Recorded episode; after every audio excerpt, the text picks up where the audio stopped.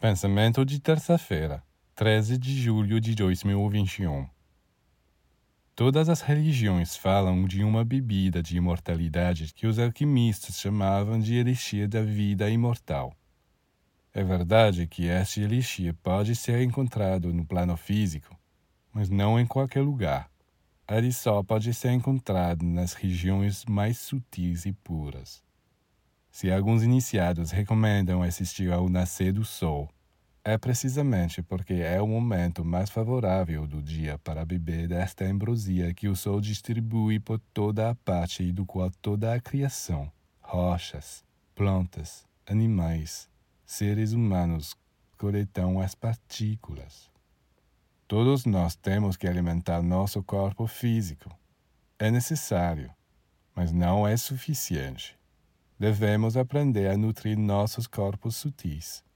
E a nutrição dos corpos sutis é a luz.